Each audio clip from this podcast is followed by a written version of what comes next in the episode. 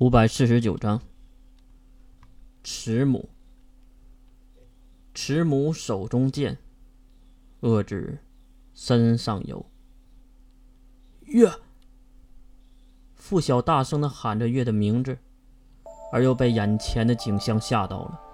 月手中的匕首没有刺进自己的心脏，而是被某人徒手拦了下来。那人用力的握住剑刃。即使鲜血在指缝中流淌出来，也没有半点松开的意识。松手，犹如命令一般的口吻，让月下意识地松开了手。然后那人站直了身体，透过阳光，最为明显的是那一头银色的长发顺风飞舞。一位成熟的女性出现在三人之间，她银色的长发披到腰后，精致的面孔和那傲人的身材。不过，却是紧闭着双眼。这，这个是月的姐姐吗？长得好像啊！傅晓连忙退后两步，可能是被这个女人的气场吓到了。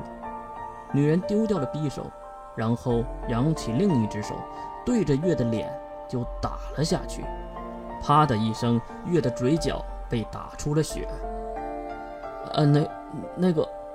傅晓有求情的意识，可是看到女人受伤的手，又想起月要自杀的举动，他此时可能觉得月被教训教训也是好的。啪的一声，另一边的脸再次被打，月捂住了自己的脸颊，用力的将头埋入大腿中，害怕这个老女人再对自己出手。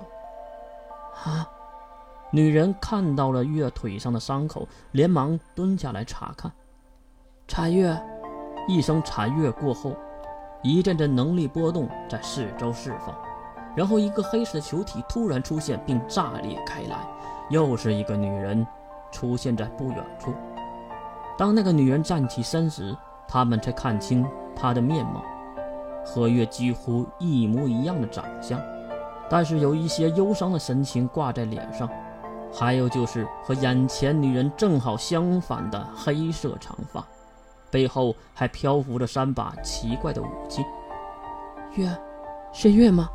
卸下了武器，女孩急忙扑了过来。还用问吗？这就是禅月。啊，好疼啊！禅月，你轻一点啊！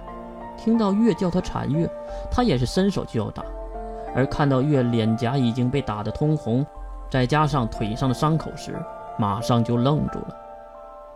这是怎么一回事？是谁伤了你？是谁？巨大的能力波动在残月的身体里爆发，让四周的石子都飞了起来。残月，闭着眼睛的女人，那个银发的女人一声呼喊，残月恢复了平静，然后看向一旁看戏的两位傅晓和娜娜。傅晓，月身上的伤是谁弄的？傅晓一脸的惊悚，一定在想：为什么来者会认识自己？还有那恐怖的能力波动是什么情况？娜娜在一旁走了过来，并蹲在了月的身边，轻轻地抚摸着月那流着血的嘴角，然后才半跪在银发少女的面前。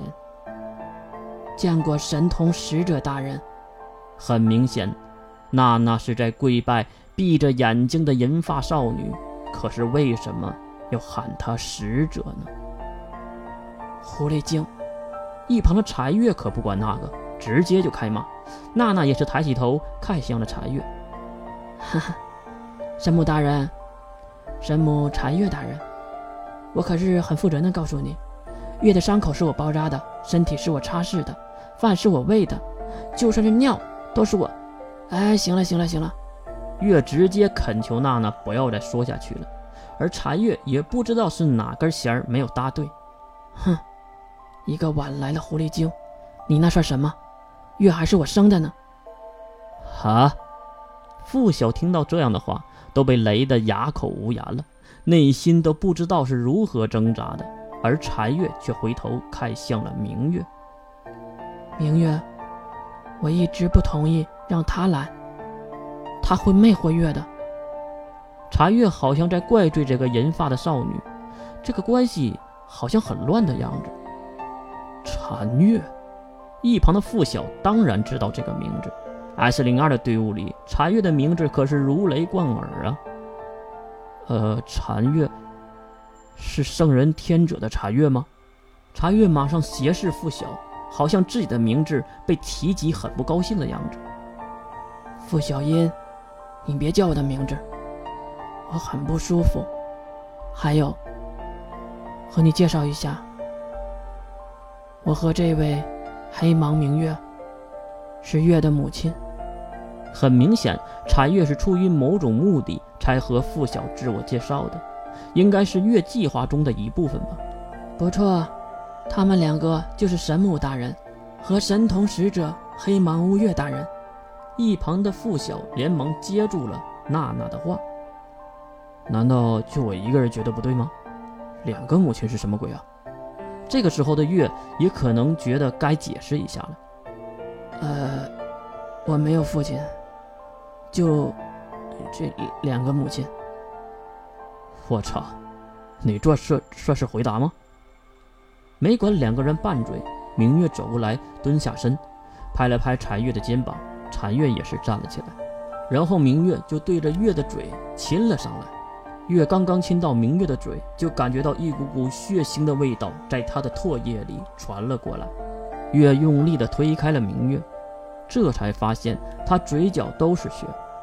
这时，月发现腿上的伤口火辣辣的疼痛正在消失，几秒钟后，伤口竟然痊愈了。